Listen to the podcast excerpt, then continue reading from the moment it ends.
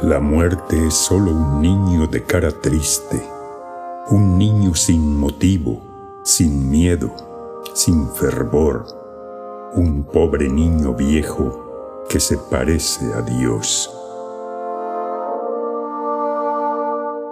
A veces, sin embargo, es tan solo un silencio sin pasado, sin molde, sin olor, un silencio en que ladran los perros, esos perros, y uno se pregunta, ¿quiénes son?